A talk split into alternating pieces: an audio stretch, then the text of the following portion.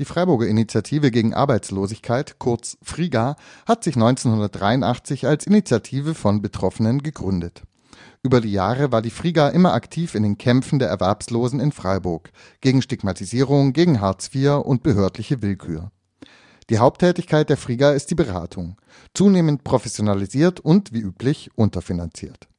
Wir sprachen mit Thorsten, einem langjährigen Mitarbeiter der Freiburger Initiative gegen Arbeitslosigkeit, über die Geschichte der Friga im Kontext der auf- und absteigenden Arbeitslosenbewegung. Die Friga hat sich 1983 als Betroffeneninitiative gegründet. Wie kam es denn dazu? 1983 war in Freiburg die erste große sogenannte Vollakademiker-Arbeitslosenwelle. Ganz viele Leute, die studiert haben, sind hinterher einfach arbeitslos geworden. Und die haben sich im Prinzip zusammengeschlossen und gedacht, was kann man machen, um gegen die dortige Arbeitsagentur Rechte wahrzunehmen. Das war so der ursprüngliche Gedanke. Also Hilfe zur Selbsthilfe bei allen Fragen im Zusammenhang mit dem Arbeitsamt. Die Arbeitslosenzahlen allgemein sind äh, auch 1983 ordentlich gestiegen. Da waren es über zwei Millionen in ja. Deutschland und es war auch eine ganz ungewohnte Situation. Konnten sich dann Leute durch die Initiative selbst aus der Arbeitslosigkeit befreien zu dieser Zeit? Ja, was für Freiburg für viele um diese Zeit interessant macht hat, war die Möglichkeit, in ganz vielen Lücken sich selbstständig zu machen. Das sind dann so Firmen wie Zapfumzüge, Avanti, Erbacher, Fahrradläden, Schreinereien, Druckereien, die es heute alle noch gibt, sind damals entstanden. Und würdest du die Friga da sozusagen auch in diese Reihe der Alternativbetriebe zählen? Ja, also auf jeden Fall bis, sagen wir mal, Mitte der 90er, Ende der 90er Jahre war, wir hatten ursprünglich nur eine halbe ABM, das war dort auch nicht mehr möglich. Dann eine ganze ABM, die teilweise mit drei Leuten besetzt war. Und irgendwann hat sich dann zur vollständige Professionalisierung betrieben, weil einfach die Ansprüche der Betroffenen an uns Berater immer größer geworden sind und nur mit Hilfe zur Selbsthilfe und Ehrenamtlichkeit war da nichts mehr zu machen.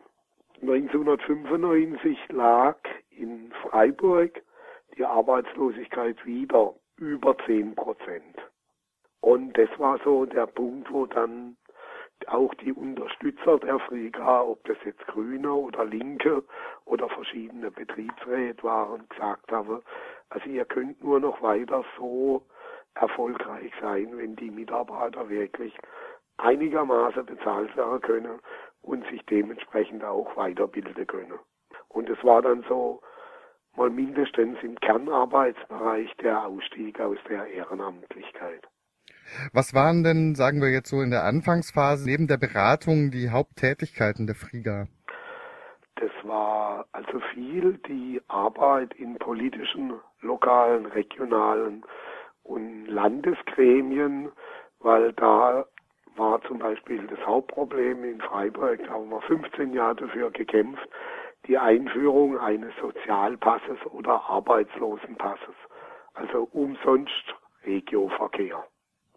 Das war so einer der Hauptpunkte, die wir prinzipiell wollten. Dass Arbeitslosenhilfe oder Geldempfänger umsonst öffentliche Verkehrsmittel benutzen dürfen. Und es hat auch für eine Zeit lang geklappt. Eine oder? Zeit lang hat es geklappt. Dann wurde, ich, da gibt es natürlich keinen Zusammenhang. Dann wurde das Konzerthaus gebaut und dann war plötzlich Sparzwänge da. Dann wurde er wieder abgeschafft. Auf eurer Homepage habe ich den Satz gefunden, der Verein sah es als ein vorrangiges Ziel an, auf die verschämte und verschwiegene Arbeitslosigkeit aufmerksam zu machen. War das damals anders als heute? Es kommt ein bisschen auf die Berufsgruppe an.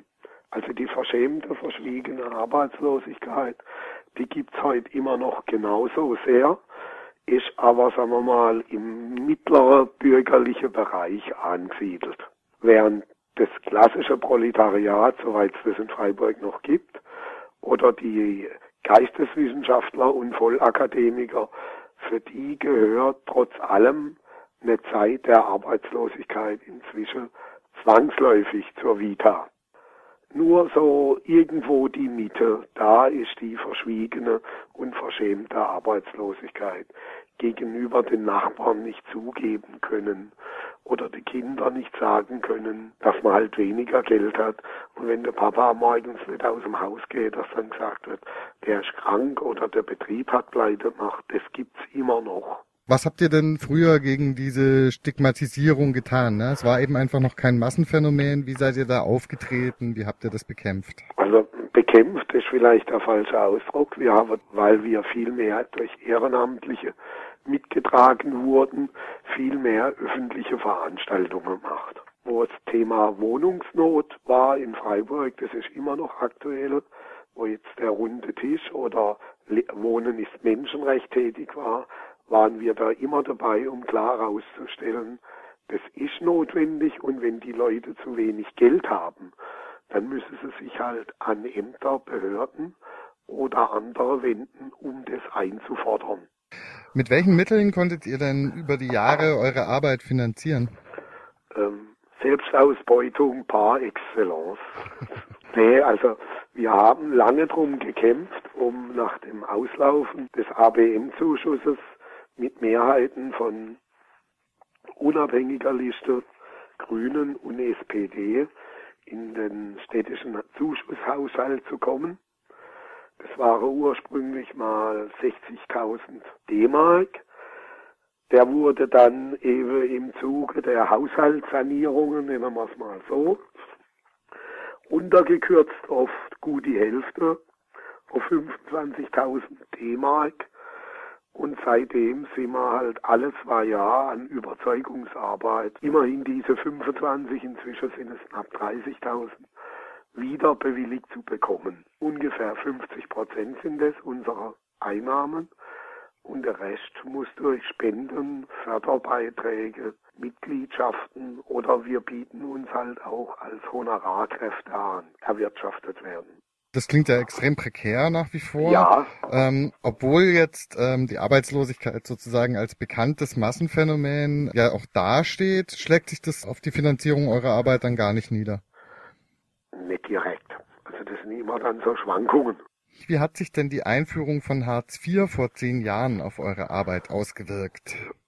Viel, viel mehr Arbeit noch ein in der Regel schlechteres Verhältnis zum Jobcenter als schon vorher, eine noch stärkere Professionalisierung in der Sozial- und Rechtsberatung. Das sind so die wichtigsten Punkte. Also die Leute, Freiburg hat drei, vier Jahre gebraucht, bis ungefähr 50 Prozent der Arbeitslosengeld 2 Bescheide ja, überhaupt korrekt waren. Und immer wenn es dann hieß, ja, da gibt es selbstständige kleine freie Träger, die würden das übertreiben, dann war er immer mir mein. Gell? Und das merkt man heute immer noch, wenn es halt um so kleine Zuschüsse für irgendwelche Einrichtungen gibt, dass dann viele halt sagen, ja, Flieger ist ja nicht schlecht, aber die sehen ja immer nur die Rechte der Arbeitslosen. Würdest du das unterschreiben?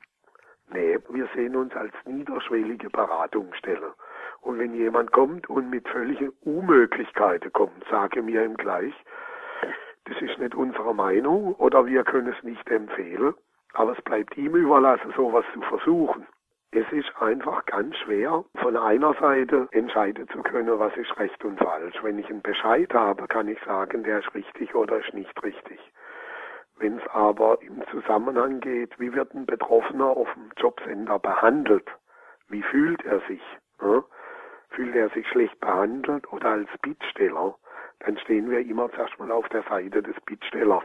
Und wenn das Jobcenter sagt, ja, das war ein Fehler von uns, das ging da daneben, bedauerlicher Einzelfall, dann kann man das so klären. Aber es gibt viele Fälle, die seit fünf oder zehn Jahren immer bedauerliche Einzelfälle sind und trotzdem nicht abgeschafft werden können. Habt ihr das gespürt dann im Zuge der Harz-Einführung? Gab es ja dann so eine ähm, neue Art von Debatte. Schröder hat 2001, glaube ich, gesagt, es gibt kein Recht auf Faulheit.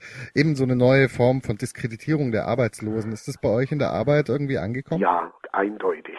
Der innere Druck, den die Jobcenter-Leitungen auf die Mitarbeiter machen, Geld einzusparen, wird natürlich sofort an die nächste niedrige Stufe weitergegeben Und das sind jetzt die Antragsteller. Und denen begegnet man einfach prinzipiell mit Misstrauen.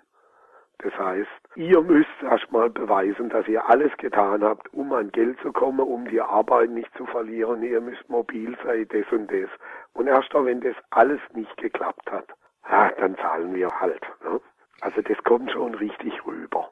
Und deswegen ziehen viele auch den Antrag zurück, weil sie einfach diesem Stress und diesen Anfeindungen nicht mehr standhalten können.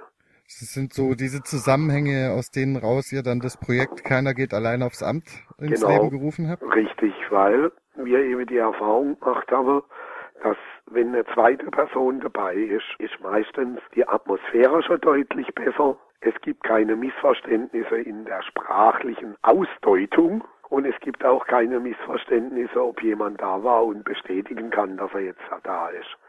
Und es hat den Leute oder das bringt den Leute sehr viel. Ist das dann, sind das ehrenamtliche Leute, die das ja, machen? machen. Es sind ehrenamtliche Leute. Und du sprichst jetzt genau das Problem an. Die müssen geschult werden und sollten natürlich zu den Zeiten, wo die Betroffenen zum Arbeitsamt müssen und ihre Termine wahrnehmen, Zeit haben. Und das ist das Kernproblem von diesem gesamten Projekt. Also nicht nur bei uns in Freiburg, die Projekte gibt es ja in Stuttgart, Karlsruhe, Mannheim. Es gibt immer weniger Ehrenamtliche, die sich in dieser Art und Weise engagieren wollen, weil einfach die Zeit nicht da ist. Im Zuge der Einführung der Harzgesetze gab es verhältnismäßig starke Widerstände. In Freiburg wurde beispielsweise auch mal das Arbeitsamt besetzt. Habt ihr euch da als Frieger als Teil der Bewegung verstanden? Ja, immer dass wir eigentlich immer diesen neu zu gründenden aktiven Gruppen unser Know-how, unsere Infrastruktur, unsere Räume zur Verfügung gestellt haben und gesagt haben, da könnt ihr euch treffen, da könnt ihr nachschauen, da macht er das und macht er das. Was in Freiburg halt immer relativ schnell abröckelt, ist die Dauerhaftigkeit. Es gab dort ein, zwei Jahre große Widerstand, da ist der runde Tisch draus entstanden, wo dann wiederum viele daran beteiligt waren, Gewerkschaften, Friga, SPD, linke Liste. Der ist inzwischen auch wieder eingeschlafen, weil die Hauptprobleme jetzt im Zusammenspiel mit den Jobcentern und den Betroffenen geklärt werden konnten. Und dann bröckelt es wieder ab. Was in Freiburg unbedingt einer Klärung bedarf, und da weiß die Friga auch noch nicht, wie sie weitermachen soll, weil wir haben eine Stimme im Sozialausschuss, das ist natürlich nicht viel von 38, ist der permanente Streit um die Angemessenheit der Wohnkosten. Und das ist ein Hauptproblem der Betroffenen in Freiburg. Zum Hintergrund, die Jobcenter setzen bestimmte Höchstgrenzen fest, was ja. Wohnkosten angemessen ist und äh, Freiburg bekanntermaßen irgendwie sehr hochpreisig ist in den Mieten, reicht das einfach in vielen Fällen nicht. Und es muss dann ein halbes Jahr nachweisen, deine Suche und dokumentieren und, und, und, und, und. Und dann wird dir vielleicht wieder ein halbes Jahr gegönnt. Vielleicht. Aber Sie können auch sagen, nee, nicht genug gesucht, nicht mobil genug, ziehen Sie doch in der Hotzewald. Wir zahlen eben nur noch 390 Euro. Ähm, worauf ich noch mal kurz eingehen wollte, Teile der Erwerbslosenbewegung grenzen sich ja vom Zwang zur Lohnarbeit vehement ab. Na, so aus dieser Ebene glückliche Arbeitslose, Musikgangster.